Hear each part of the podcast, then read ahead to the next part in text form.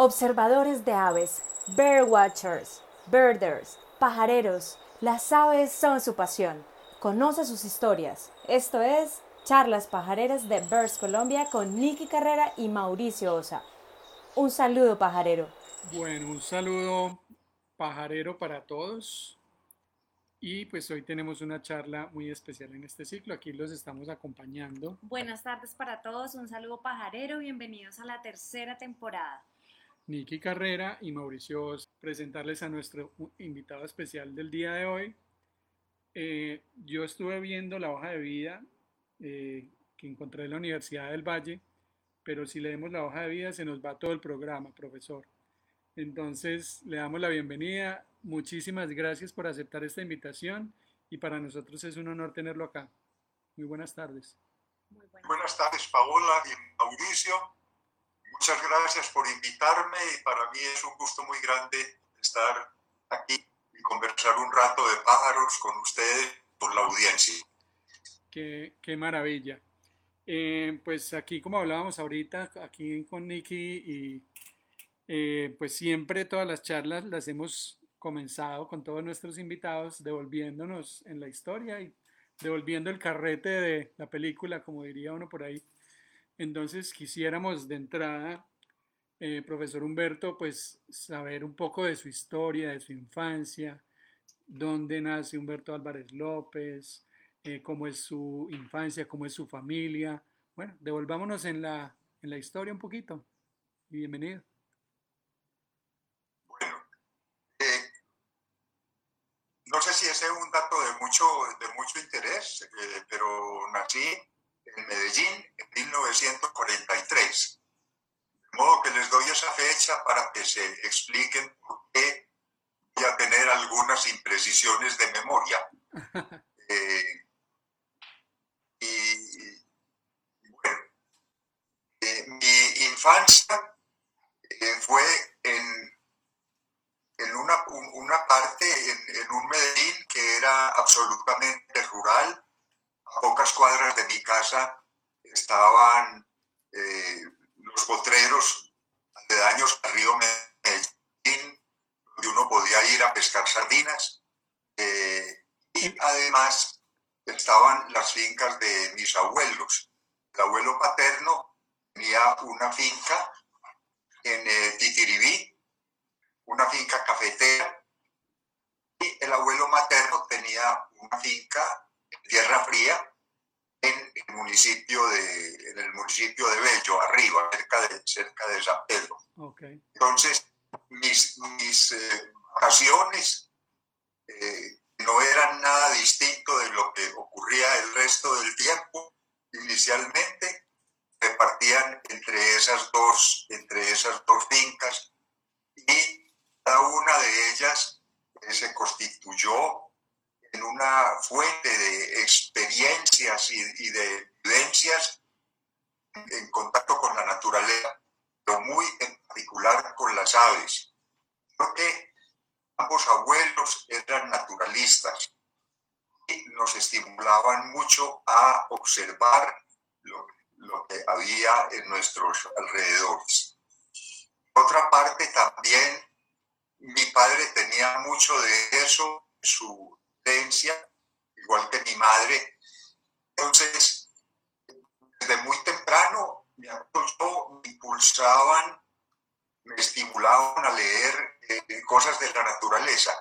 Por ejemplo, me encuentro aquí con un recuerdo de ese tiempo, una serie de, de libros un naturalista francés muy conocido principios del siglo pasado, se llamaba Jean-Henri Fabre, que escribía libros sobre la naturaleza para niños.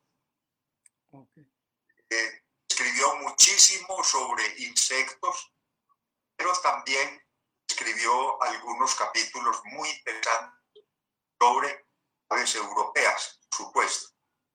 En el tiempo no se sabía absolutamente nada sobre aves neotropicales. Y para mí era eh, sorprendente esa lectura. Eh, las ilustraciones eran ilustraciones en blanco y negro, pero, pero, pero eran bonitas y era lo que uno podía aspirar en esa, en esa época. Esos no eran los tiempos de National Geographic, claro. ni mucho menos. Y el, eh,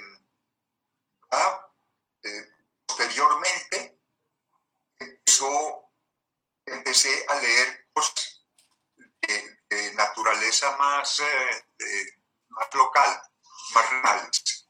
Me acuerdo con cariño particular de un librito que me dio mi padre también, se llama Niño Naturalista, un naturalista antioqueño, el doctor Joaquín Antonio Uribe, que fue a su vez el padre del padre Uribe, sacerdote Lorenzo Uribe, sacerdote jesuita,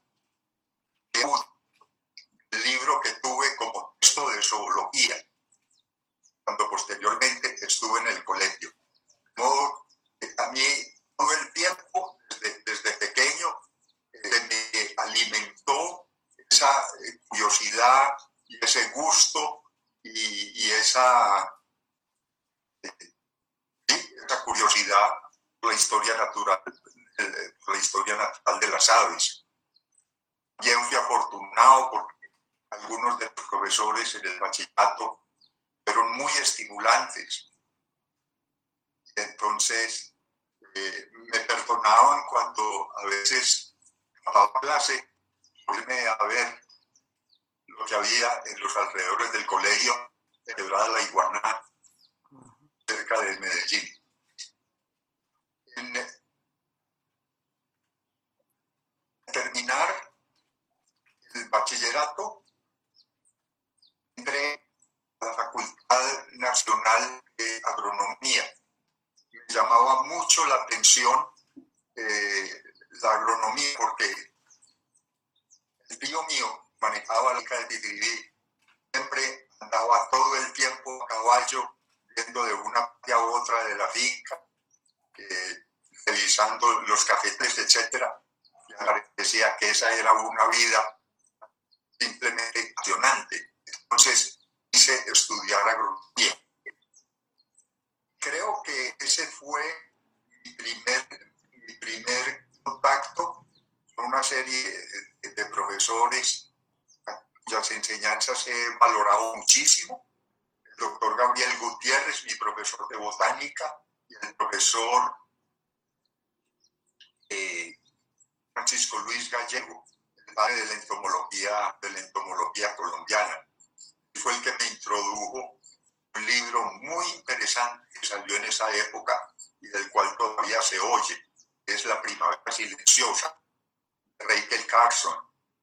Un libro en donde ya en esa época eh, ponía las alarmas acerca de las, eh, los problemas de la contaminación por eh, pesticidas, pesticidas químicos. Pero como los seis meses de estar en la Facultad de Agronomía, eh, una alternativa eh, que se aproximaba más a mis deseos. Y es que allí mismo eh, estaba una, una facultad que yo no conocía, era el Instituto Forestal. Ni siquiera sabía que uno podía ser ingeniero forestal. Okay. Entonces, me di cuenta que eh, los estudiantes en esa carrera salían mucho al monte y todo. Y dije, no, esto es lo mío. Entonces me puse a averiguar la posibilidad y me admitieron sin problema de ninguna naturaleza a la ingeniería forestal. Ese fue un paso muy importante y muy definitivo. Me permitió conocer a personas que estimularon muchísimo mi deseo de aprender de la naturaleza. El doctor César Pérez era el profesor de ecología. Luego el profesor Sigifredo Espinal, eh, un ecólogo muy conocido. Él fue el que hizo, eh, escribió el libro regiones naturales de Colombia, no recuerdo en este momento cómo se llamaba exactamente. Hasta el momento, hasta el momento ha sido un texto de referencia, es el mapa, es el libro explicativo del mapa ecológico de Colombia. Fue también profesor de ecología y era una persona de una eh, modo de ser muy campechano, muy bondadoso, nos hicimos muy buenos amigos. Una vez, desde la ventana del salón en donde yo estaba recibiendo una clase eh, pues no muy estimulante, eh, alcancé a ver una ventana vecina que había un señor a quien yo no conocía en una oficina eh, colgando unos cuadros bellísimos en las paredes. Entonces inmediatamente terminó la, eh, terminó la clase, me fui y, me presenté. Entonces me dio una bienvenida muy cordial. Me contó que él era José Ignacio Borrero, que venía de Bogotá precisamente a ocuparse de un curso nosotros deberíamos recibir, se llamaba Manejo de Vida Silvestre, que de manejo no tenía nada, porque, no había elementos para hacer ningún tipo de manejo de la silvestre. Era más bien un curso de motivación y de información general acerca de lo que era la biota silvestre en Colombia mantuve una relación muy estrecha con el doctor José Ignacio Borrero hasta que él se fue para el Valle, o mejor dicho, se vino para acá, para el Valle, a trabajar en la universidad como en el, en el eh, departamento, lo que fue el departamento de biología que él lo creó. Pero de todos modos seguimos en contacto. Al final de la carrera, cuando yo tuve que eh, decidirme por hacer eh, una, por, escribir una tesis, eh, se había presentado una oportunidad en esos días y fue la creación del Parque Nacional del Río León, Antioquia, cerca de Gorodó. Yo trabajaba en tiempo de vacaciones la Secretaría de Agricultura de Antioquia como obrero especializado y me mandaban por allá a ver derrumbes, a, bueno, cosas de ese, cosas de ese estilo. Y el secretario de, Agricultura, el doctor Horacio Barreneche, no, eh, el doctor Barreneche, acogió la idea con mucho entusiasmo. Me dijo, bien pueda, váyase a hacer su tesis allá, yo le sigo pagando su salario de obra especializado. Entonces eso pues me permitió seguir el equipo y, la comida y todo. Además de que me asocié con un compañero que estaba en las mismas condiciones de obrero especializado que yo, el eh, ingeniero Oscar Escobar Cardona. Y entre los dos hicimos un estudio ecológico del eh, Parque Nacional del Río León, eh, entendiendo por ecológico que habíamos tenido la, idea de conseguir información sobre lo que era biodiversidad. En ese, en ese tiempo ni siquiera biodiversidad conocía como nombre. Entonces él era más inclinado a la botánica y yo más hacia la zoología. Entonces él hizo eh, lo que fue la descripción de los bosques. Vale decir, unos bosques extraordinarios. Nunca en mi vida volví nada parecido a lo que eran los cativales donde nosotros empezamos a trabajar no solo por la majestad del bosque mismo, porque eran árboles gigantescos, sino por todas las cosas que había allí, desde el punto de vista, desde el punto de, vista de, fauna. Entonces, entre los dos hicimos una tesis titulada Estudio Ecológico del Parque Nacional del Río León. Eh, el doctor Barreneche, el... Eh, secretario de Agricultura de Antioquia. ¿Eso en qué año era, gustó profesor? muchísimo el trabajo y nos ofreció la posibilidad de publicarlo la imprenta del departamento de Antioquia y así fue. Esa fue mi primera publicación en materia de, materia de, de historia natural en general. Y la parte mía incluyó algo que era muy original en ese momento, fue una guía de campo de las aves del Parque Nacional del Río León.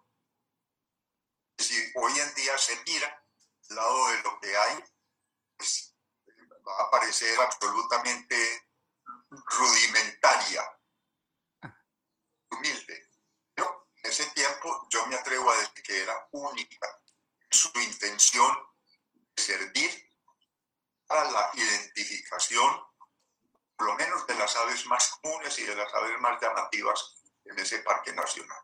¿En qué año era eso, profesor? que al cabo de pocos años no se volvió a oír nada del Parque Nacional de la- de- de- del Río León, fue absorbido por la zona bananera.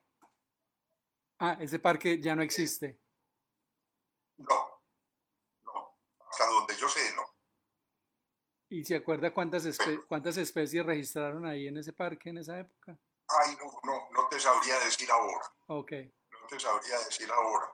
Eh, no, no tengo, no tengo el, el, ¿Y el ahí, libro aquí. y ahí más o menos de, en qué año estábamos hablando? ¿En qué año? ¿En qué año fue eso?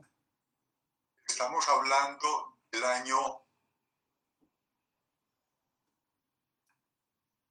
del año 64-65 fue publicado. Mm, Increíble, ok. Sí. Y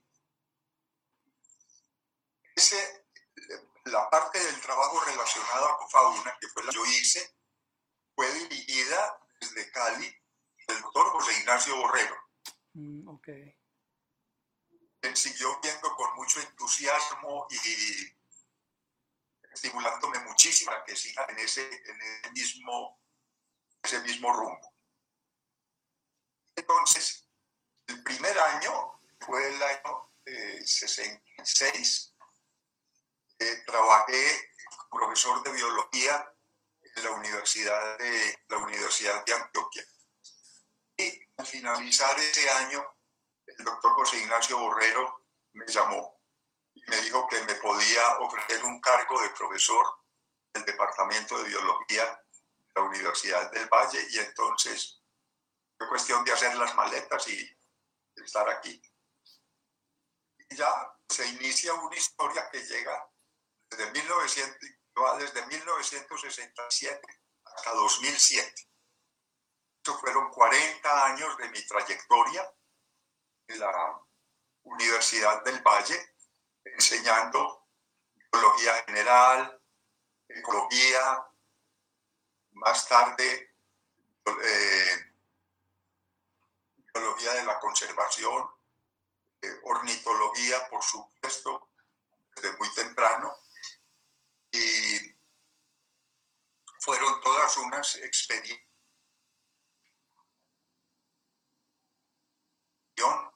porque desde la Universidad Valle conocí los páramos de la cordillera central, conocí los bosques nublados la cordillera occidental, eh, las selvas del Pacífico, en el, en el Bajo Calima, y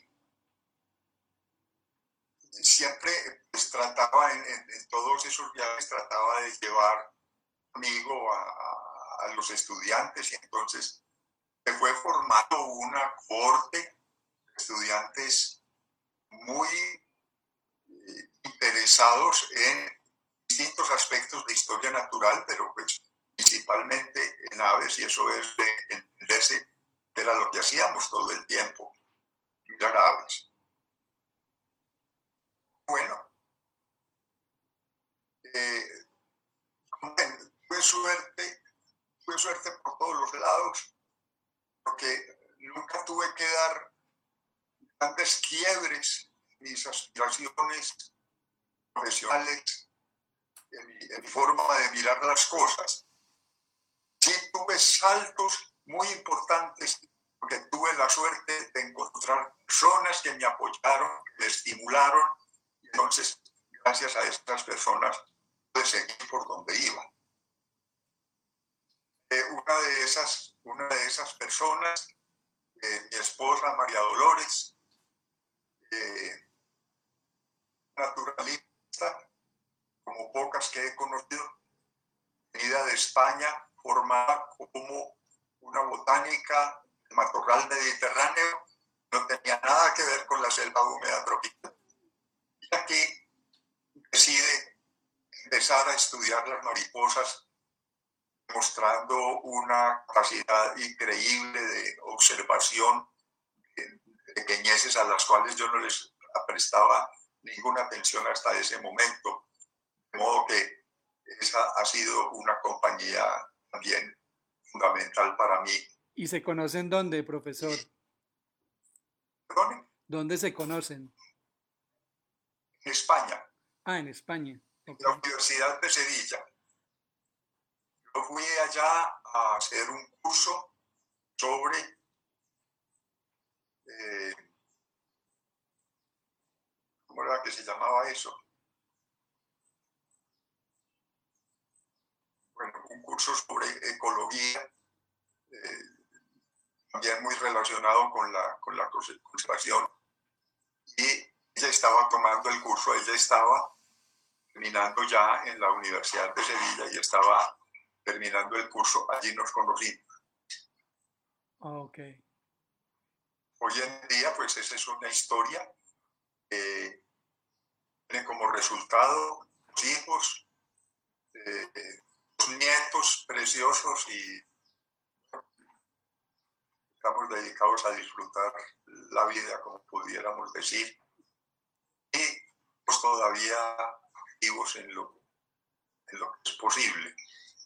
Hay un detalle, a mí se me había olvidado mencionar eh, la trayectoria en la Universidad del Valle, fue que a inicios de la década de los 80 se creó la Sociedad Vallecaucana de Ornitología.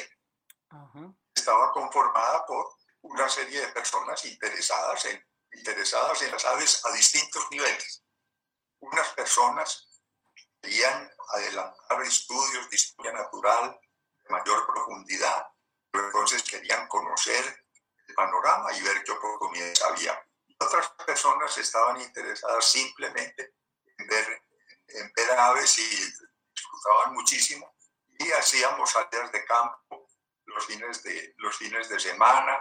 Eh, y así estuvimos hasta principio de la década de los 90, cuando por cuestiones de, de mis responsabilidades como docente de la universidad, ya no, se, no podía eh, seguir a cargo de la cargo de la sociedad, del boletín, etcétera, etcétera. Y bueno, por muchas razones, eh, simplemente la sociedad no continuó.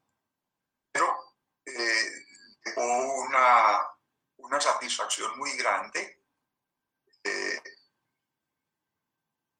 cuando uno eh, da cuenta de que hubo una serie de, de, de grupos en el país que conformaron sus propias sociedades. Sí.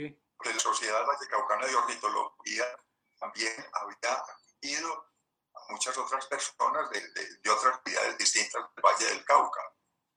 Entonces así fue como se creó la Sociedad Caldense de Ornitología, la eh, Sociedad Bogotana de Ornitología. Años más tarde se creó la Asociación Colombiana de Ornitología a un nivel profesional científico eh, como, como correspondía, y es la que subsiste. Y esa, Entonces, esa, asocia esa asociación de, del Valle fue la, la primera que se fundó, ¿no es cierto? Sí, señor, hasta donde yo sé fue la primera que se fundó. Entonces, como le digo, como teníamos eh, miembros que eran de otras regiones del país, ellos a su vez recogieron la idea y fundaron sus, propias agrupaciones, muchas de las cuales subsisten hoy en día. Claro. Eh, una pregunta, devolviéndome un poquito que me contaba ahorita del profesor Borrero, eh, la colección que hay de pódiceps andinos en la Universidad Nacional, eh, creo que son de él, ¿cierto? Eh, ¿Usted participó en alguna expedición con él a ver el pódiceps andinus? ¿A ver qué? Pódiceps andinos. No, no te entiendo. El, el pódiceps, el zambullidor andino. Ah, no. Ese fue un trabajo que hizo José Ignacio Borrero mucho tiempo antes de, separarse de la Universidad Nacional, pasar a la Universidad, eh, sí, de la Universidad Nacional de Bogotá para ir a trabajar a la Universidad Nacional en Medellín. Ese fue un cambio que él tuvo que hacer desafortunadamente por razones de, razones de salud. Y su publicación sobre el Pódiceps andinus fue una de sus primeras publicaciones en Antioquia y creo que fue en la revista Facultad de Agronomía. Okay. Y es donde estaban los últimos, los últimos registros del Pódiceps andinus. Ok, perfecto. Eh, también usted estuvo estudiando en, en Ítaca, en, en Cornell, ¿cierto, profesor? bueno, es que eso es parte de lo que te decía ahora, de, de haber sido muy afortunado al encontrar una serie de eslabones que me habían, eh, me habían impulsado en mi deseo de estudiar, estudiar las aves. Eh, cuando llegué a la Universidad Valle, al año, la Fundación eh, Rockefeller me dio una, beca para irme a hacer el doctorado a Estados Unidos. Simultáneamente teníamos como profesor visitante en el Departamento de Biología al doctor Doug Lancaster, o Douglas Lancaster, que era director del Laboratorio de Ornitología de Cornell. Y pues no me acordé cuando me lo presentaron y me dijeron quién era y todo, no me acordé a mis adentros de una revista que había visto en mi casa. Mi padre recibía la National Geographic en ese tiempo en inglés, no como ahora. Y había un artículo dedicado al laboratorio de ornitología de la Universidad de Cornell. Cuando eso estaba recién fundado. Entonces, mi padre me lo leyó estaba muy pequeño todavía, mi padre me leyó el artículo y me mostró las fotografías, ¿sabes? Y todo. Me dijo, si algún día tengo con qué, pues estudiar allá.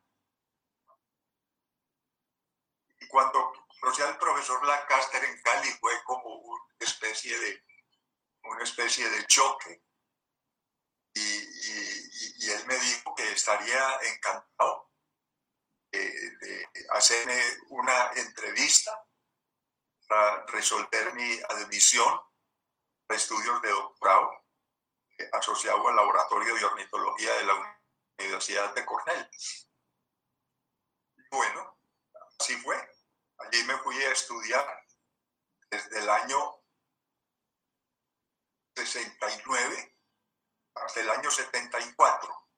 Terminé el, terminé el doctorado lo, interesante como anécdota es que yo me había enfrentado a, la necesidad de plantear un proyecto de tesis doctoral para poder graduar. Entonces, se me vino a la cabeza había pensado un tiempo en la finca de mi abuelo Mateo, el que era cercana de, del municipio de San Pedro, había una especie de ave que a mí me fascinaba, o a todos los de mi casa nos fascinaba, por vistosa, por familiar, por ruidoso, era el carriquí. Corax incas. Sí, señor. Entonces, inmediatamente lo que tuve en la cabeza fue, voy a ir a Colombia a hacer mi tesis sobre los carriquíes. Me voy a la finca a hacerlo. Así hice. Estuve un año allá siguiéndole la pista a los carriquíes, estudiándolos en todo detalle con una gran intensidad. Y esa fue mi, y esa fue mi tesis, mi tesis doctoral. Fue publicada en un eh, boletín que tenía el eh, eh, Laboratorio de Ornitología de. Ok, maravilloso. Eh, cuando... Otra cosa que no había, eh, mencionado en esta, en esta cadena de, de coincidencias afortunadas es que la universidad, del- en la Universidad del Valle eh, había un, eh, un entomólogo, un naturalista extraordinario, el doctor William Evercraft, y vino a visitarlo a su casa un muchacho que está prestando servicio militar en el ejército americano en la zona del canal. Me dijo, mira, tengo en mi casa un muchacho que nos está visitando y es muy aficionado a las aves y es un gran pintor de aves. Y a mí llamó muchísimo la atención. Uno de los problemas que había para eh, publicar cosas sobre aves era, eran las ilustraciones. La fotografía no era ni mucho lo que soy. Realmente me lo presentó, mostró varios de sus, eh, varios de sus cuadros y bueno, yo me quedé asombrado y le propuse al rector de la Universidad del Valle que me financiaran un libro sobre las aves de Colombia ilustrado por este muchacho. Él ya había dado su aprobación al proyecto y me dijo, hágale. Entonces fue así como una, una, una publicación, eh, la introducción a las aves de Colombia. Ya hoy en día no se debe conocer, pero eh, en sus tiempos era prácticamente única y que llamó la atención de mí.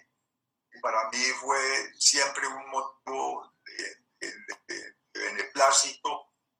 En algunas reuniones, quien llevaba ese libro, todo ajado, lleno de anotaciones, había sido encuadernado yo no sé cuántas veces.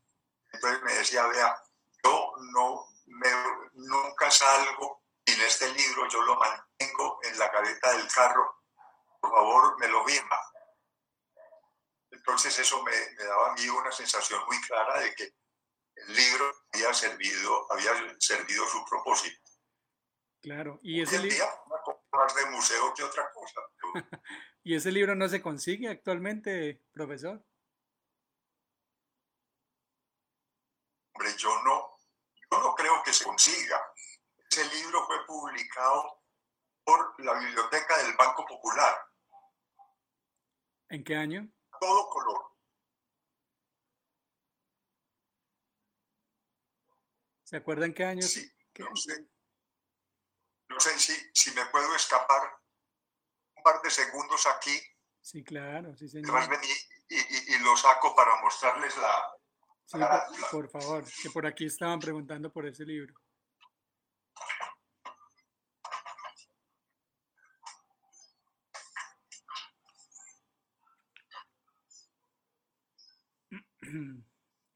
Hay más de uno con mucha envidia de esa biblioteca.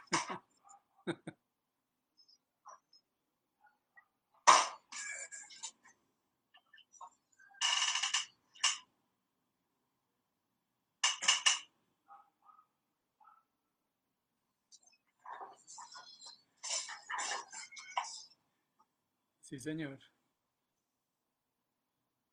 Este es el libro. Y este fue publicado en el, ya le voy a decir,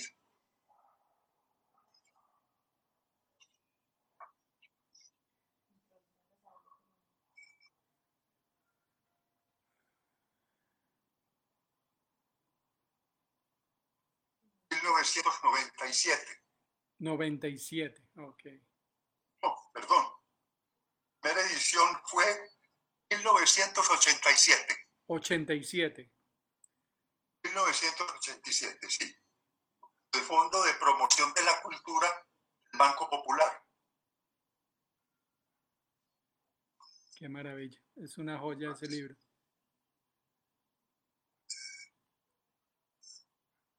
Pues, este es el tipo de ilustraciones que tiene. Ilustraciones a todo color, Muy bello. página entera. Y el libro llamó mucho la atención. Claro. porque fue, hasta donde yo sé, el único libro sobre ave Colombia ilustrado a todo color. Entonces aquí eh, se daban eh, unas, eh, se hacía una introducción a cada una de las familias que estaban representadas ahí, únicamente a nivel de, a nivel de familia. Ok. Ok, muy bonito. Bueno, usted...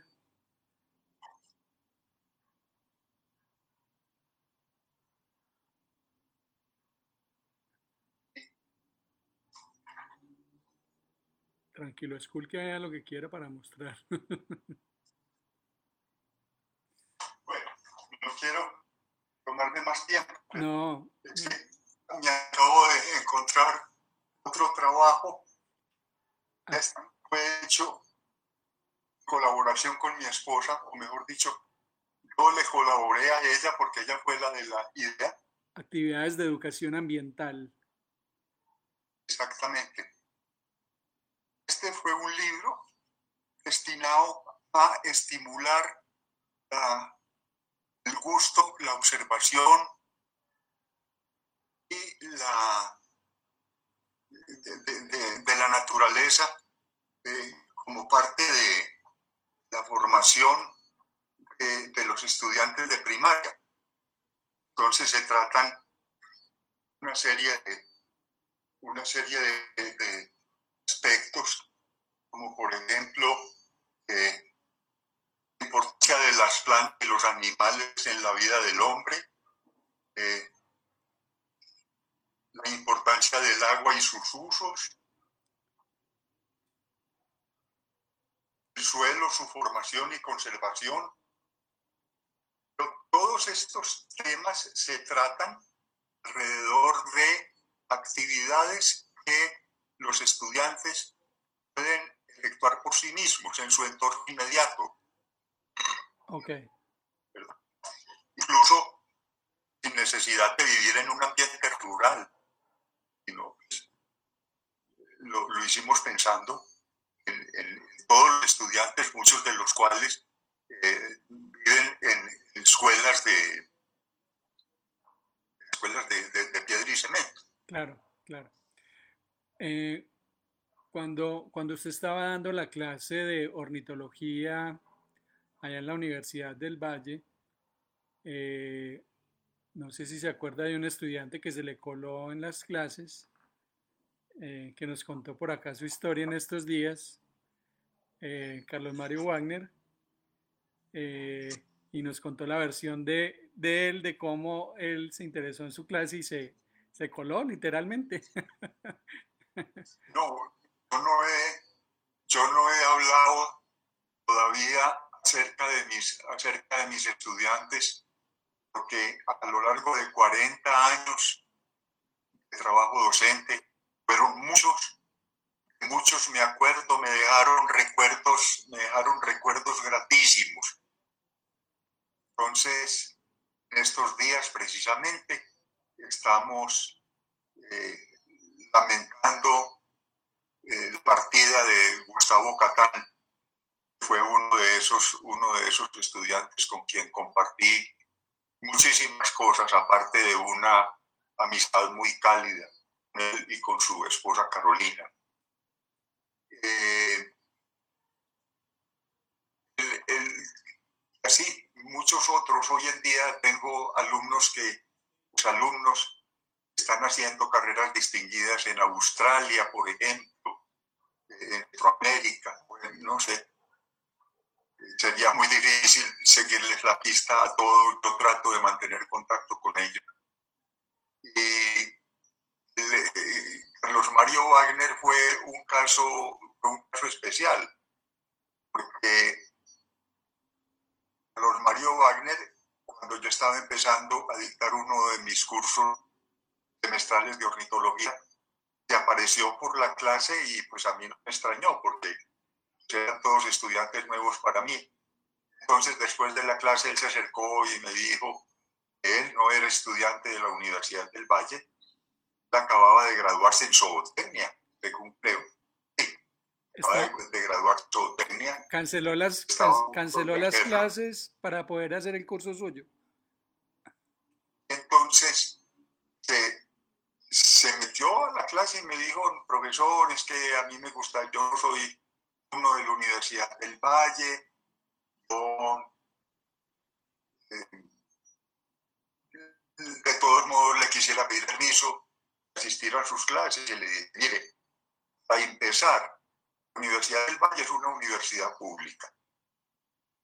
Y total, creo que debe ser una universidad de puertas abiertas.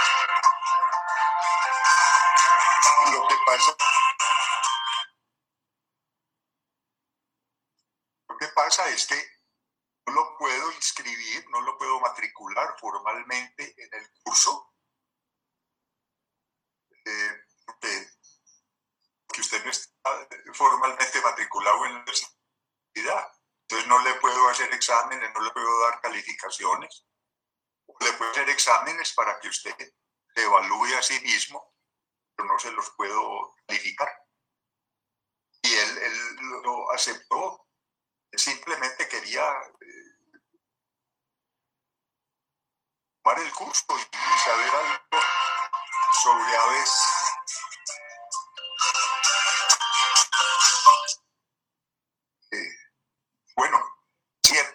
una amistad muy larga que me ha distinguido.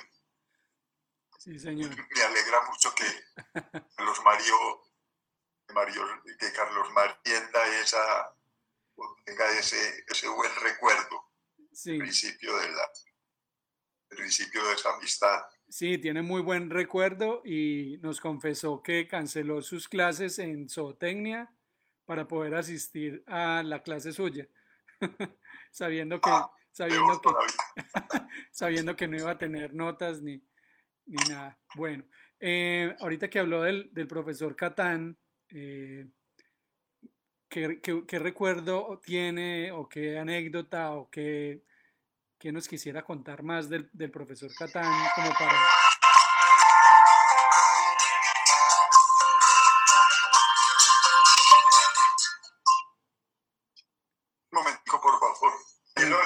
Tranquilo.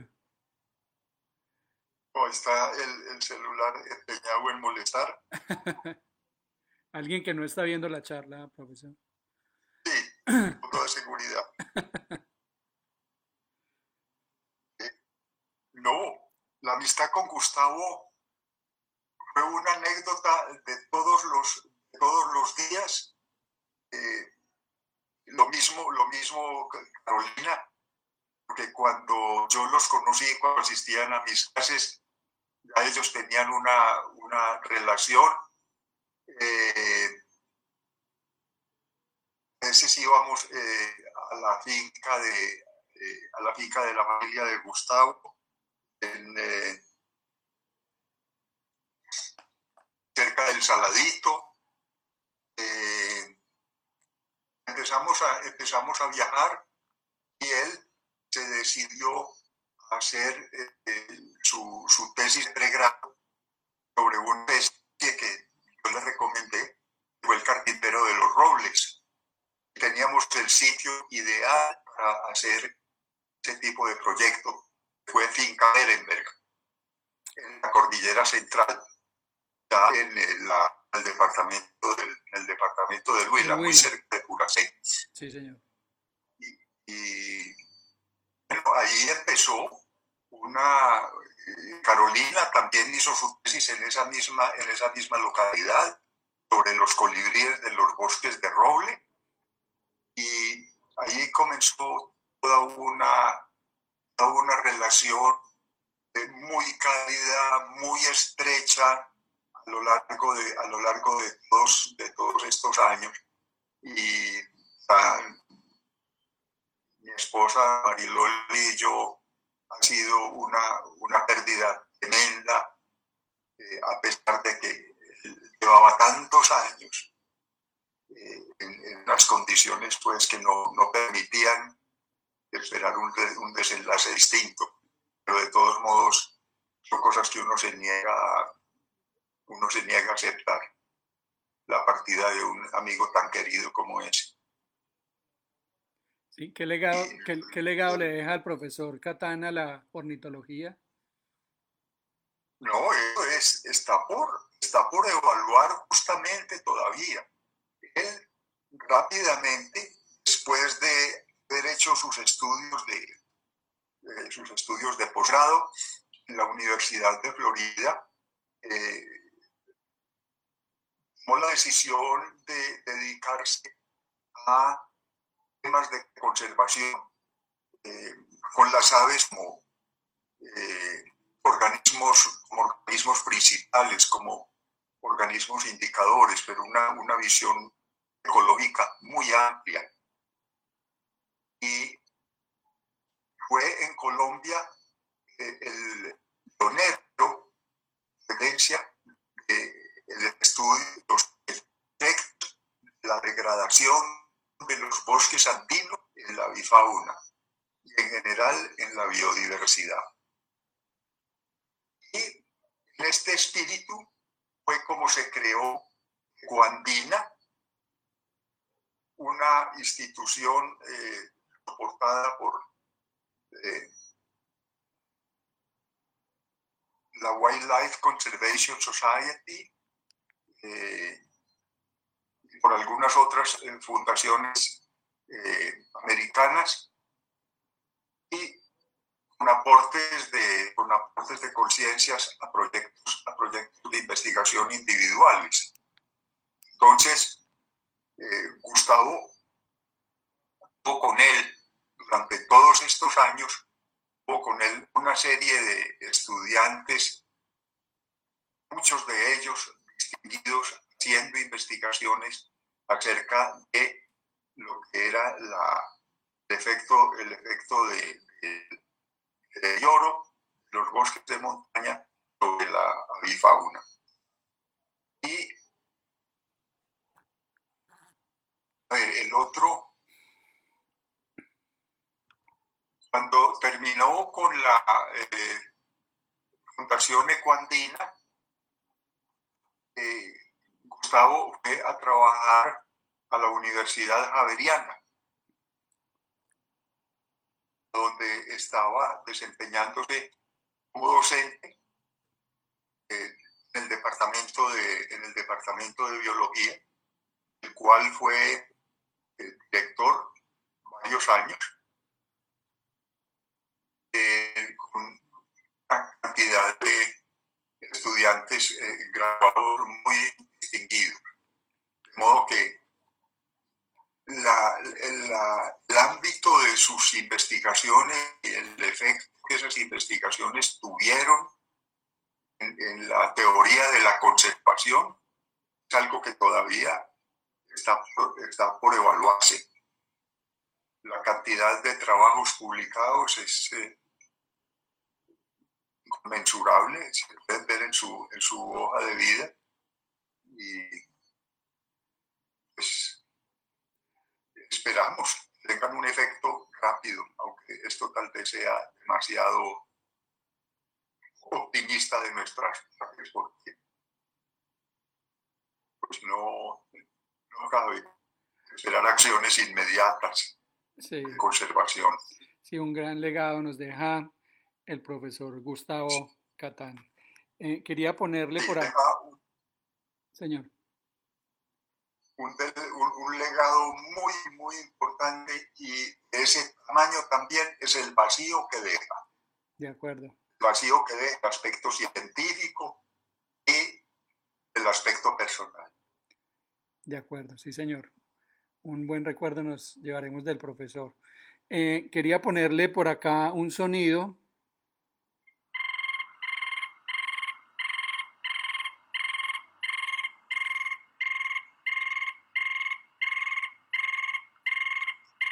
A ver si identifica usted, profesor, este sonido. ¿Sí lo está escuchando ya? Sí. esta especie. Sí, lo estoy escuchando. Le llaman tapaculo de tatamá. bueno, pero menos mal que es, menos mal que es de tatamá, ¿cierto? sí. Cuéntanos la historia de por qué esta especie se llama Citalopus álvarez lopezi.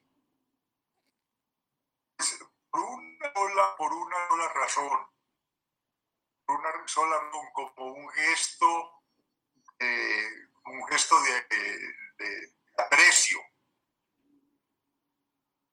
por parte de las personas que lo estudiaron y que lo clasificaron.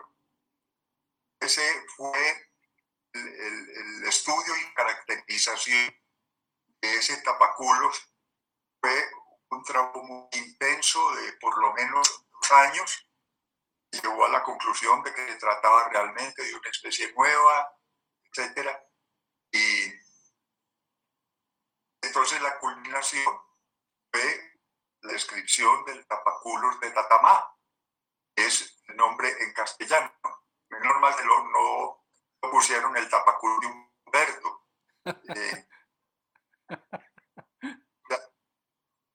Eh, ha habido una historia similar con el profesor Gary Stiles, de la Universidad, de la Universidad Nacional, es el, el, tapaculos de dónde, no, no, me acuerdo, pero le hicimos muchos chistes con eso. ¿Ah, Entonces, claro, a mí me rebotó la pelota y me iban a hacer los, los mismos mismos chistes. Eh, ese fue un Citalopus stilesi, dedicado al profesor Gary Stiles. Sí, de acuerdo. Son, son aves que se necesita mucha paciencia, mucha dedicación, eh,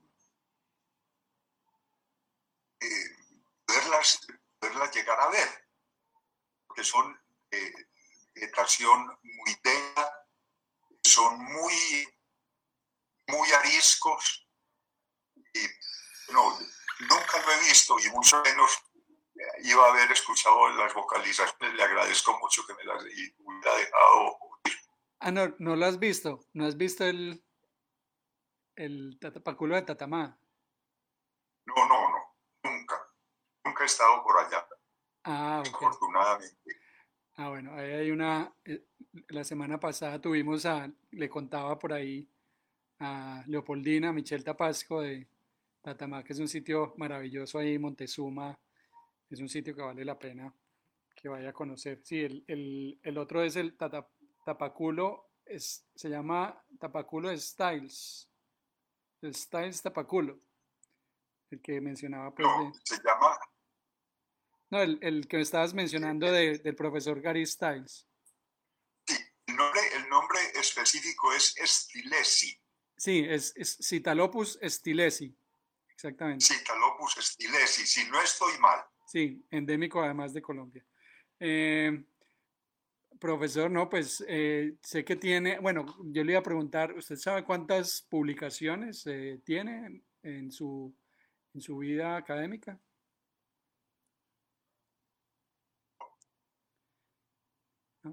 No, sé, no, no me he puesto, no me he puesto a, a, contarlas, pero sí le digo que pues, comparándola con muchas otras personas eh, en este mismo, activas en este mismo campo, es, es, un número, es un número relativamente, relativamente reducido.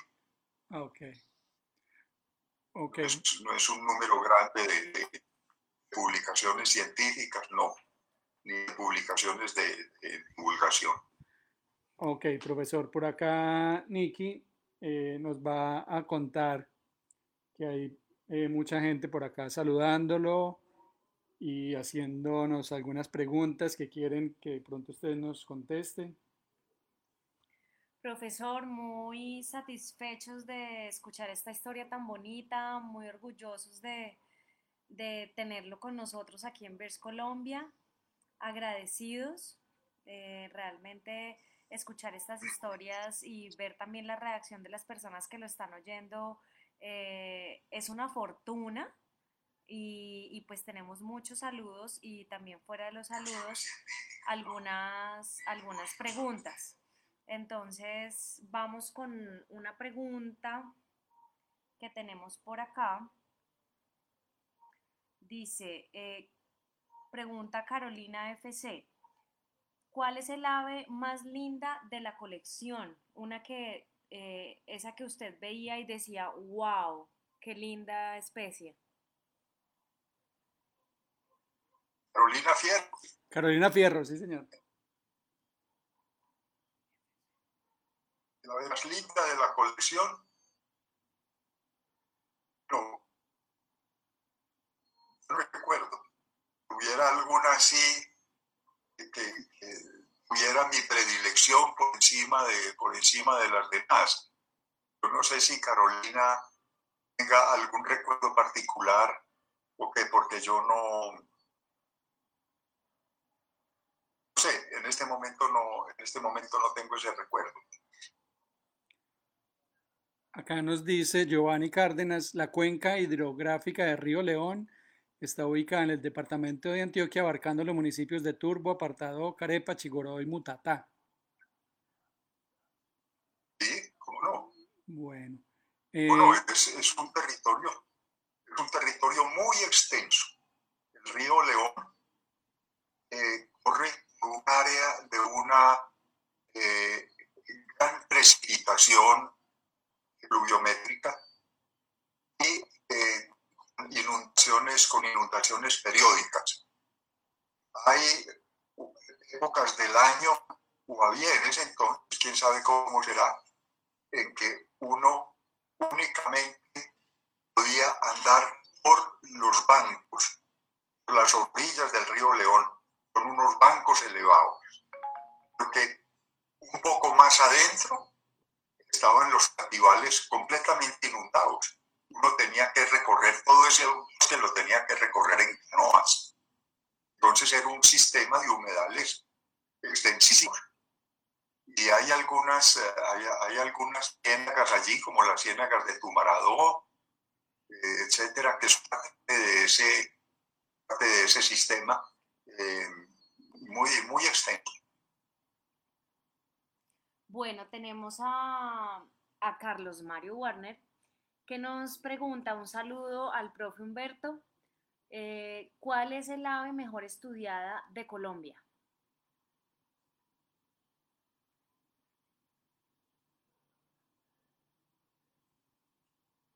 Vea, dígale a Carlos Mario que cuando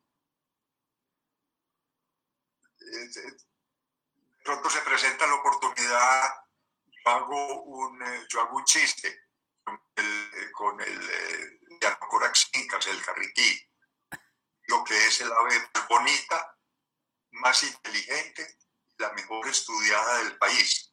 Por supuesto que eso es, eso es un chiste.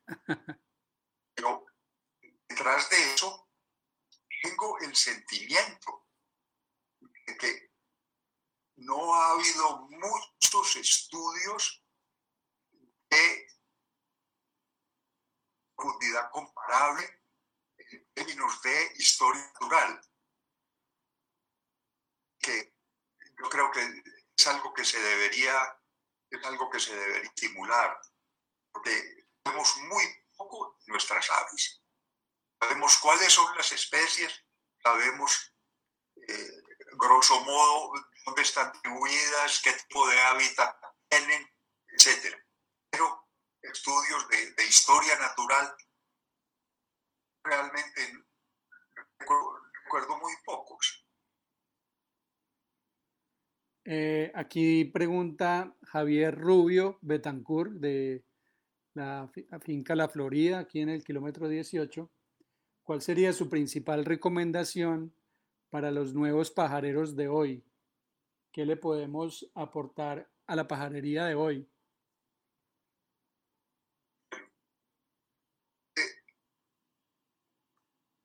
Hoy en día, la gran masa de los que se llaman observadores de aves está dedicado a estudiar sus listas aquellas especies que no habían visto.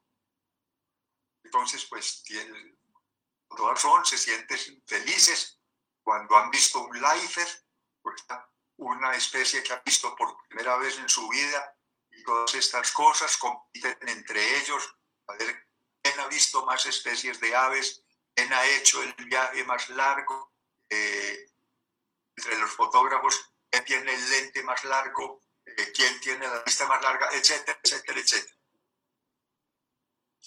Yo creo que el resultado que esa actividad tiene en materia de conocimiento y más aún en materia de conservación es relativamente escaso.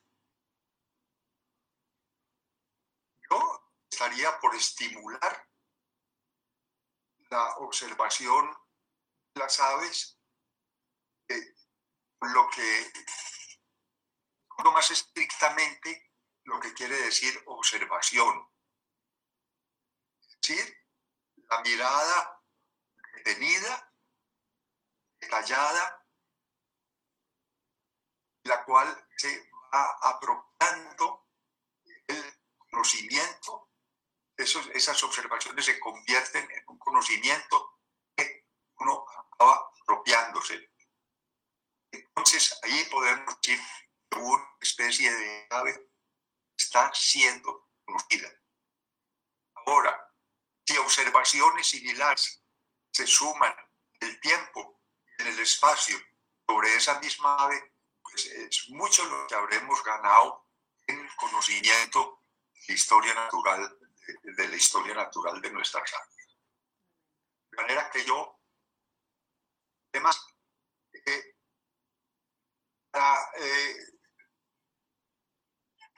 el ejercicio de observar las aves, es decir, el ejercicio de conocer aves, no le requiere a uno que en fines de semana se tenga que trasladar a la costa del Pacífico, eh, o las estribaciones del Nevado de Luila o algo así, para ver cosas raras que no ha visto antes. La observación, esto es, el estudio de las aves, puede tener lugar en la ventana de, la casa, en el parque del vecindario. Cali es una ciudad muy afortunada tiene en sus alrededores inmediatos una cantidad de sitios extraordinarios para hacer observación de, observación de aves detalladas. Eh, eh, por ejemplo, la Universidad del Valle. La Universidad del Valle nunca fue concebida como un ambiente para estudio de las aves o la conservación de la naturaleza o de la biodiversidad. Pero sin embargo, tiene muchos árboles no le permite eh, la perturbación de la mayoría de los ambientes. Y hay una cantidad de especies allí que se pueden observar, se pueden estudiar. ¿Sí? Cuando uno tenga tiempo pasar allí. Lo mismo los parques, los parques urbanos. Cuando uno tenga tiempo, va y hace unas cuantas observaciones sobre su especie favorita o sobre un puñado de especies que a uno interesan por alguna razón. Entonces, eso va sumando conocimiento. Muy importante si eso se puede compartir y son varias personas que en equipo eh, se, se reparten el trabajo de hacer esas observaciones. Más todavía si logran alguna asesoría para publicar en forma de artículos científicos lo que logran averiguar sobre historia natural de las, de las aves. Me parece que es una forma mucho más eh, fértil de estudiar las aves que la otra. Pues no, no puedo, no, no, no voy a decir nada en contra de las mismas los fotógrafos de aves han hecho aportes extraordinarios que han fotografiado que nunca antes habían sido fotografiadas. Esas y estas ilustraciones están disponibles y pueden servir en algún momento para ilustrar artículos o libros de más, o libros de más fondo. De acuerdo.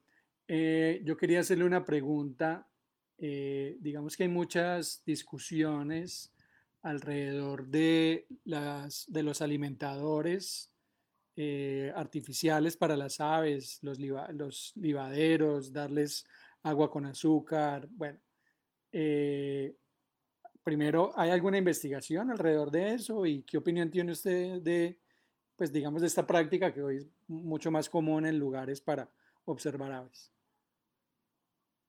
Pero mire,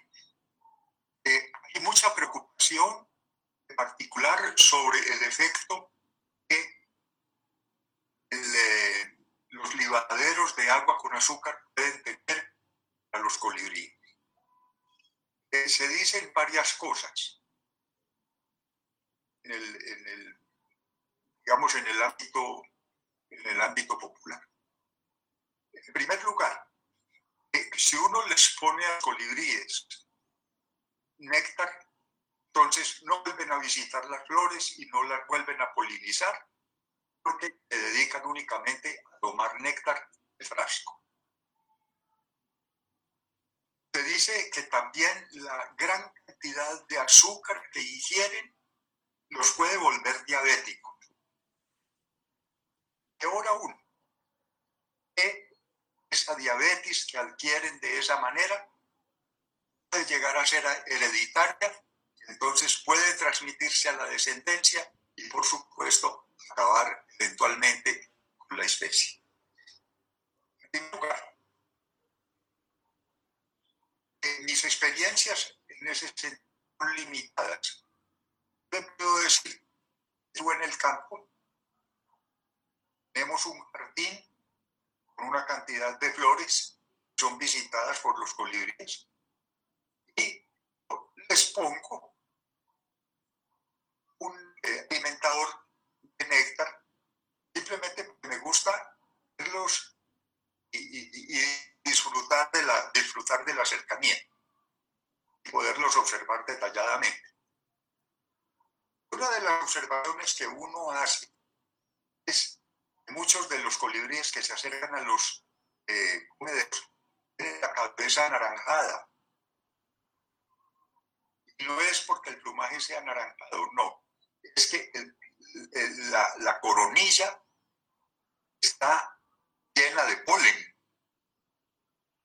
Ese polen ciertamente no lo adquirieron en un comedero de néctar, lo adquirieron en las flores. Entonces están transportando ese polen de una flor en otra, están comportando como polinizadores. Entonces yo tendería a acreditar esa primera, la primera hipótesis. En cuanto a que los este, colibríes se puedan volver diabéticos, tampoco. En primer lugar, la diabetes es una enfermedad particular del ser humano.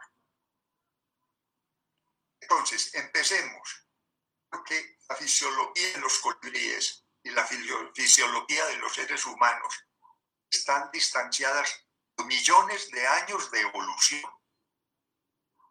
O sea que nosotros, términos de fisiología, no nos parecemos ni remotamente a los colibríes. Entonces, las cosas no nos afectan a nosotros de la misma manera que los afectan a ellos. A empezar. Otra parte, la... Eh, ¿Cómo era que le iba a decir?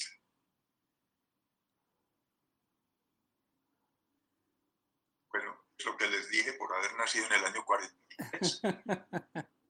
Tranquilo, profesor. Se me fue, se me fue la onda. Entonces, el, otro, el otro aspecto. Yo creo que, es importante la, eh, la sepsia más ¿a bien. Quién le da, ¿A quién le da diabetes entre los humanos? ¿A quién le da diabetes entre los humanos? Personas que típicamente comen desordenadamente. Muchas veces con preferencia por productos dulces. Y que por otra parte son personas obesas. Como resultado, que hacen muy poco ejercicio. Los colibríes deben alimentarse de agua azucarada o de néctar de, los, de, las flores, tiene un, tiene un alto contenido de azúcar, precisamente para abastecer una actividad como solamente ellos tienen dentro de las aves. No recuerdo los datos concretos ahora, pero los colibríes tienen corazones que producen yo no sé cuántos eh, centenares de pulsaciones por minuto, mueven las, aves, mueven, mueven las alas, yo no sé cuántos aletazos por minuto. Eh, su organismo está constituido alrededor de unos músculos pectorales relativamente inmensos en comparación con el resto del, el resto del cuerpo. Entonces, no, no hay ninguna razón para eh, suponer esa dieta constituya un exceso de azúcar para la alimentación de los colibríes, que eso va a hacerles daño. Esas son cosas que salen en las redes sociales de vez en cuando. Creo que el año pasado o algo así salió uno, uno de estos infundios y no, yo he estado buscando la literatura y no hay nada que lo soporte. Ok, perfecto. Al contrario, lo que sabemos de los colibríes nos permite decir que no, que no es así. Bueno, y un tema que va como ligado ahí al tema de la, de la observación es el tema del playback. ¿Qué opina usted del, playback eh, en el uso del avistamiento de aves? Bueno, desde que se popularizaron las, las grabadoras, eh, la gente puede llevar al campo para eh, grabar los cantos, de las, los cantos de las aves y el efecto que pueden tener. Siempre se ha dicho, muy desde el principio, se ha dicho, no se puede incurrir en exceso. Por la simple razón de que cuando uno hace playback, el, ave que produjo originalmente el sonido no reconoce que esa es su propia llamada. Entonces ignorarla. No, eso fue que me grabaron a mí y están... Eh, eh, no, eso para esa presenta una intrusión en su territorio. Entonces, si uno insiste en el playback, supuestamente la ave sentirse desplazada entonces cambiar de territorio o abandonar el territorio, territorio que ya tenía. Esas respuestas son, hay que usarlo con, mucha prudencia, con mucha mesura. Sirve mucho, porque uno puede ayudar a sacar de, su escondrijo en la vegetación algún pájaro raro que está cantando por allí. uno quiere saber qué es.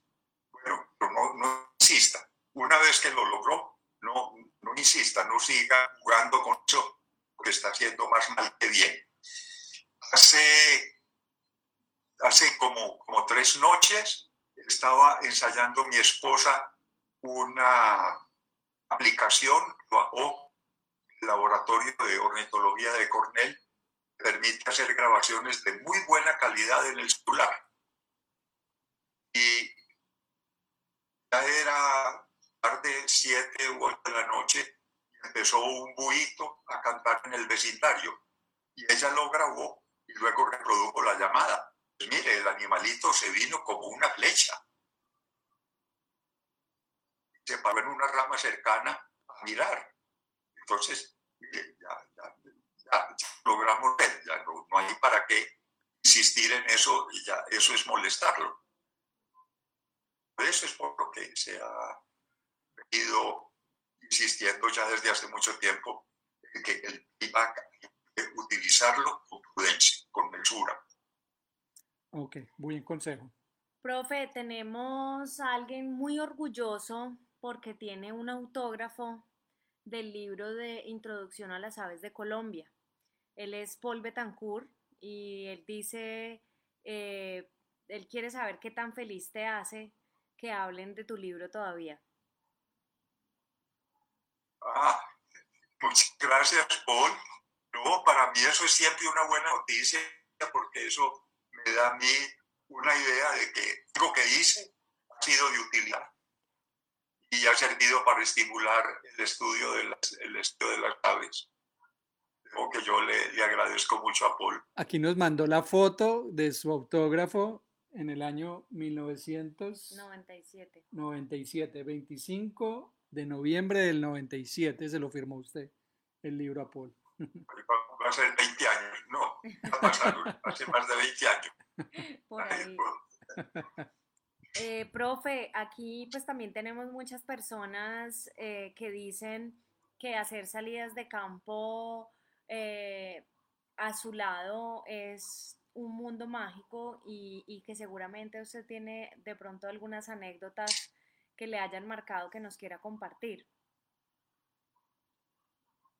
No, yo diría que para mí eh, el, el, más afortunado eh, con esas salidas de campo era, era yo mismo.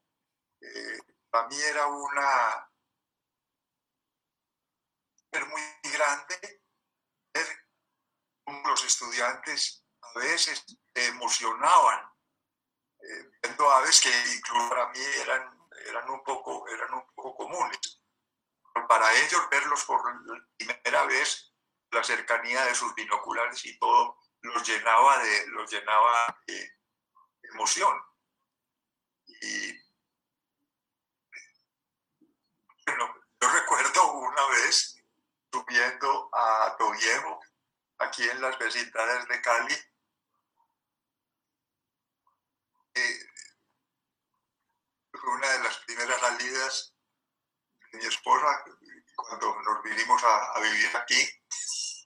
Y ella iba adelante y de pronto en, en, una, en una rama, en, a la orilla del camino, en un sitio completamente despoblado, había un gallo de roca.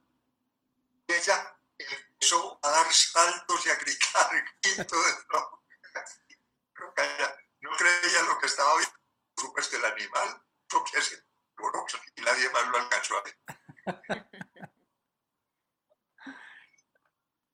Por acá. Y pues no, yo podría, yo podría citar muchas otras cosas como esa que tuviera registro, pero fíjense ustedes que fueron 40 años de, 40 años de docencia y pongan un promedio de 10 estudiantes por año, ¿cuánto es eso? no, pues imagínense cuántas salidas. Eh, por aquí de hecho dice, profesor Humberto, le saluda a su estudiante, creo que más viejo, Guillermo Cantillo desde Ricaurte, Reserva Natural La Planada. No, no, no, no, no, no. ¿Cuánto tiempo hacía que yo no veía nada de Memo, hombre? ¡Qué placer! ha sido eh, muy eh, eh, habitual tenerlo en las charlas. Siempre ha estado conectado por ahí, Guillermo, conectado. Un saludo le manda desde la planada. Ah, bueno, está todavía en la planada. No, yo le perdí la pista. Sí, señor, él sigue todavía en la planada. Que yo sepa, pues. Ay, qué bueno. Sí, señor. Bueno. Bueno. Es decir, que la planada sigue en buenas manos. Totalmente, sí, señor. Eh, bueno, por acá tiene muchos saludos, eh, saludos de muchos estudiantes, de mucha, mucha gente que lo recuerda. Tenemos a Eliana Fierro Calderón, nos dice gracias, profe, no sabe lo que me alegra poder escucharlo sobre lo importante de observar aves, prestar atención a los detalles, aportar a la conservación. Llevo sus palabras y recuerdos siempre conmigo. Por aquí. Yo tampoco, yo tampoco olvido a Eliana. Por, aquí dicen, Humberto Álvarez, pionero de aves en Colombia. Un abrazo de Svandig Bush, de Merenberg. Ay, claro. Swan, es que no. Afortunadamente la, vi recientemente en una ocasión muy, muy triste en el eh, sepelio la madre de una amiga en común. Hace muchos años que no veía a Svangil. Y pues, yo la conocí cuando iba con estudiantes a hacer prácticas de ortología, o como fue el caso de Gustavo y Carolina, a supervisar sus trabajos de tesis. Y entonces nos veíamos allá en la finca de, en la finca de su padre guardo muy, muy gratos recuerdos de Svangil y, de, su padre. Esa es la, la, primera reserva de la sociedad civil que hay en Colombia, ¿no? Sí, señor. Sí, señor. Bueno, tenemos a José Ituriel Arango que nos pregunta, por favor, eh, preguntarle al profe qué lo motivó a traducir la guía de aves de Hilti.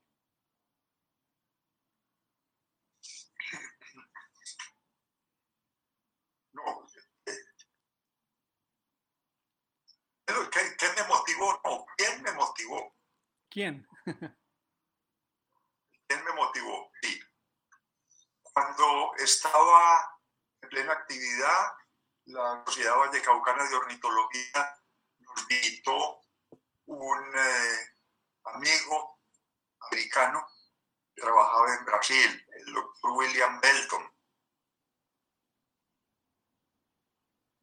Y si mal no recuerdo, él eh, estaba pues muy en contacto con, con alrededor de, su libro recién publicado y hablando de, cosas y le dije yo de las necesidades de, un eh, manual para identificación de Colombia. Y él me dijo, pues mire, hay este. el problema es que cuánta gente habla, cuánta gente habla inglés es privilegio de unos poquitos académicos y todo. Y entonces a los pocos días llegó su, llegó su propuesta de que, yo hiciera esa, que yo hiciera esa traducción. Por aquí le manda un saludo Gonzalo Ulloa, y que está con dos exalumnas suyas, Patricia Chacón y Angélica Hernández, que le mandan un saludo. También ah, muchas gracias, Gonzalo, Patricia y Angélica. También otra vez. Lo saluda Jimena Urrutia, eh, lo saluda John Jairo Acosta, eh, Felipe Acevedo, Mario Arturo Mendigaña, eh, Jaime Andrés Suárez desde Pereira, Guillermo Gómez Fernández, Luis Germán Olarte, dice las láminas originales las vi hace mucho tiempo, enmarcadas y colgadas en la Fundación Mariano Ospina en Bogotá. Eh, yo creo que se está refiriendo a las láminas de, la introducción a las aves, ¿cierto? Bueno, yo no sé si los originales fueron los que vieron Luis Hermano Larte. Yo no sé si los originales, porque hasta donde yo recuerdo, los originales fueron o son propiedad de la Universidad del Valle y la última vez que los vi hace un año o cosa por el estilo, estaba ayudando a organizar unos materiales allí, estaban en la biblioteca de la Universidad del Valle. Ok. Bueno, por de manera acá. que yo, con el debido, la debida cautela, pues le, le puedo decir a, a, mi amigo Luis Germán que no, no creo que esos fueran los originales. Ok. Tenemos a Juan Pablo Arboleda. Un saludo al profesor Humberto. Quiero saber si además del Cianocoras incas estudió algo sobre el Cianocoras affinis y si tiene algún recuerdo o comentario sobre esta especie. No, qué pesar. Fue la primera, la primera intención mía después de terminar mi trabajo de, de, tesis con Cianocorax incas, que yo tenía el recuerdo de otros córvidos como Cianolica viridiciana de la cordillera central y como eh, Cianocorax, eh, Cianocorax affinis, el pechiblanco, de tierras más cálidas.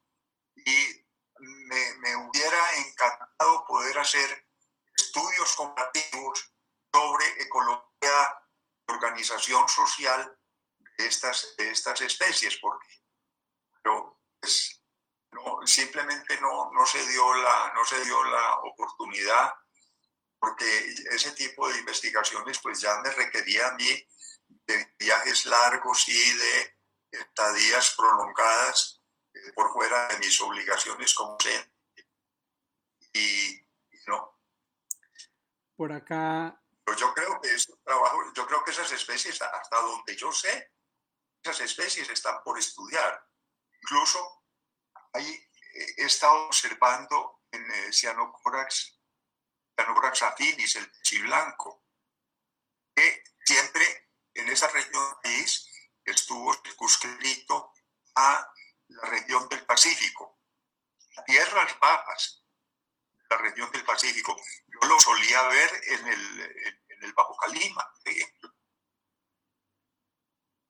Y un tiempo acá he empezado a registrarlo en la parte alta de la cordillera occidental, en áreas relativamente eh, urbanizadas, eh, como, como cuál puedo, decir.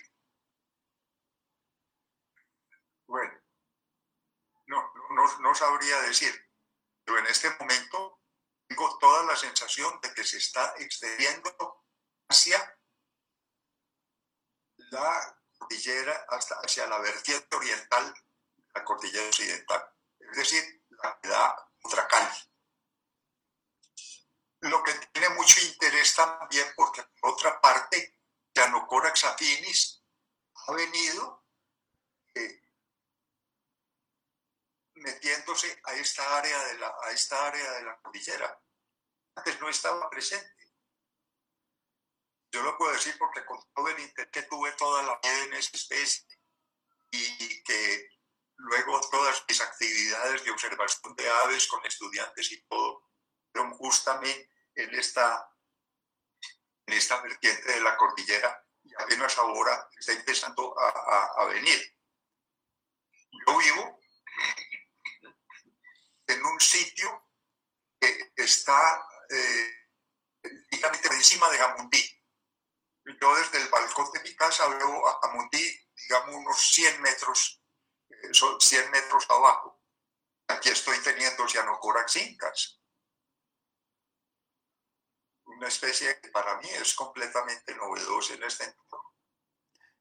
De modo que son, son cosas muy, muy dinámicas. Ahorita antes de comenzar la charla eh, que estábamos ensayando, nos visitó acá como todo, casi todos los días el eh, Icteros nigrogularis eh, y usted me estaba contando una teoría muy interesante porque, según me decía usted, esta especie era, pues, originalmente en la, en la costa norte y me, me, daba usted como unas teorías de por qué estaba llegando acá. Me gustaría como compartir esa, esa teoría que me, estaba compartiendo. Ah.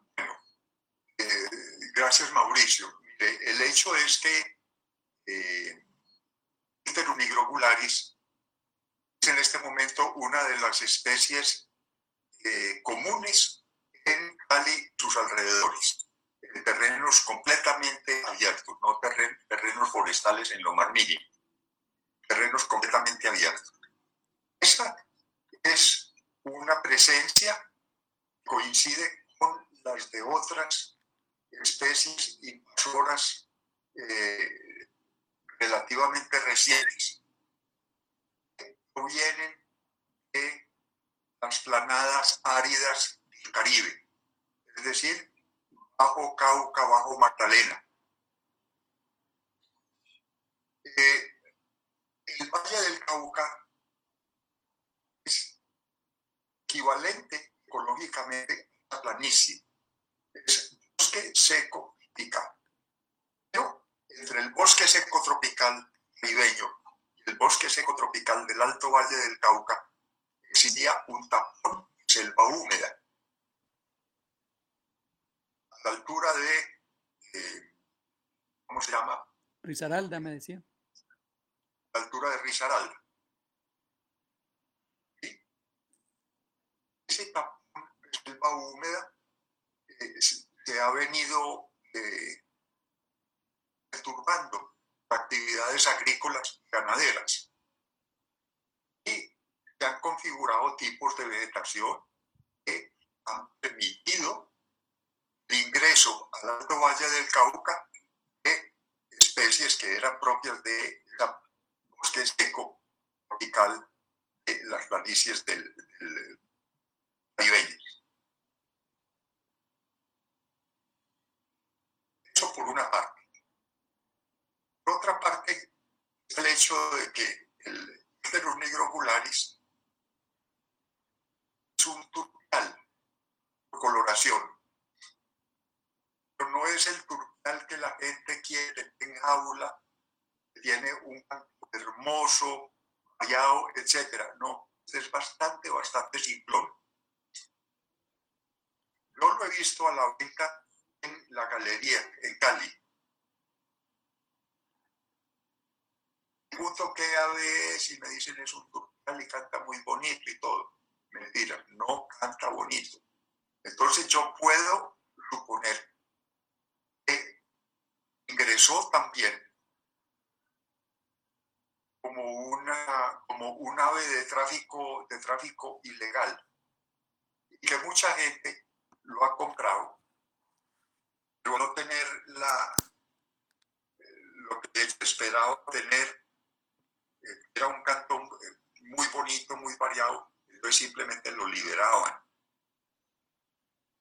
De allí se han llegado a a partir de eso han llegado a establecer eh, poblaciones, eh, eh, vida silvestre. No, una teoría no se opone a la otra.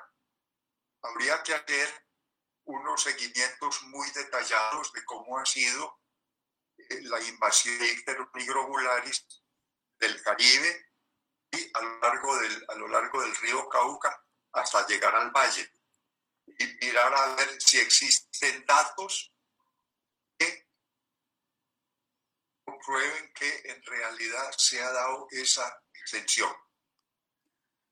Es decir, si hay datos que muestren gradualmente la especie ha venido expandiéndose hacia el alto Valle del Cauca. Ok, muchísimas gracias. En muchas otras especies pues no muchas, pero en algunas otras especies, no son objeto de, eh, de comercio ilegal, se ha dado esta expansión también. Hay una, hay una rapaz, por ejemplo, se puede ver en Cali con cierta frecuencia, es el Amsonix, es una aguilita pequeña, y esa también es recién llegada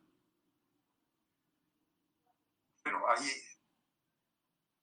hay, muchas cosas que estudiar ahí. Eh, pues para los que fueron sus alumnos, eh, me imagino que están llegando muchos buenos recuerdos, como si estuvieran en, en, una buena clase con usted. Y los que no tuvimos la fortuna de ser sus alumnos, pues eh, estamos como felices de poder disfrutar de sus enseñanzas. le agradecemos, profesor, el haber aceptado nuestra invitación. Quisiéramos que compartiera algún mensaje que le quisiera enviar pues a los que han sido sus alumnos, a los que no lo son y a la pajarería y a un mensaje que les quiera compartir en este parte final como de la charla. Bueno, para todos los eh, que ah, se aguantaron esta, se aguantaron estas historias y que participaron bondadosamente eh, les quiero dar un abrazo a los que fueron mis estudiantes. Eh, muchísimos recuerdos gratísimos me han llegado a la mente durante esta charla, los cuales siempre estaré agradecido porque fueron mi vida. Ni más ni menos fueron mi vida. Y a eh, Mauricio Vicky, un saludo muy cariñoso también y mis agradecimientos por haberme participado en este, haberme dado participación en este programa. Profe, como decimos mm, en las charlas pajareras y en Vers Colombia, eh, un saludo pajarero, un saludo pajarero para ti, para tu esposa, para tu familia, eh, para los nietos. Para los nietos, que siempre hayan que bendiciones y mucha salud para ti, para tu familia, para todos los que nos están oyendo. Estos días han sido así como hoy que compartimos contigo, hemos compartido también con muchas personas que nos abren su corazón, eh, nos llevan al pasado y nos hacen un recorrido por la historia y, realmente han sido un espacio para llenar nuestras horas de alegría, de historia, de entretenimiento y de todo corazón. En nombre de mi esposo y yo te damos las gracias eh, y también alzo la voz por todas las personas que te están viendo, más de 130 personas escuchándote y viéndote. Eh, mil y mil y mil gracias. Un placer haber compartido contigo. Bueno, mil gracias a ustedes nuevamente por haberme dado esta oportunidad y mil gracias a todos aquellos que estuvieron escuchando, sea que participaran o no. Como les digo, a mí forman parte de un caudal eh, valiosísimo de, recuerdos eh, increíbles. Bueno. profesor, muchas gracias. Eh, nos vemos mañana. Hasta aquí fue eh, la charla pajarera número 27 con el profesor Humberto Álvarez López y todas sus profesoras. Hasta mañana y mil gracias. Un abrazo. Bueno, hasta mañana. Un abrazo muy fuerte, muchas gracias. Y este fue otro capítulo de Charlas Pajareras, todos los miércoles a las 7 de la noche hora colombiana por Facebook Live. Recuerden que nos pueden seguir en nuestras redes sociales como arroba Niki Carrera Levi arroba Mauro Osa y arroba Bears Colombia. Un saludo pajarero.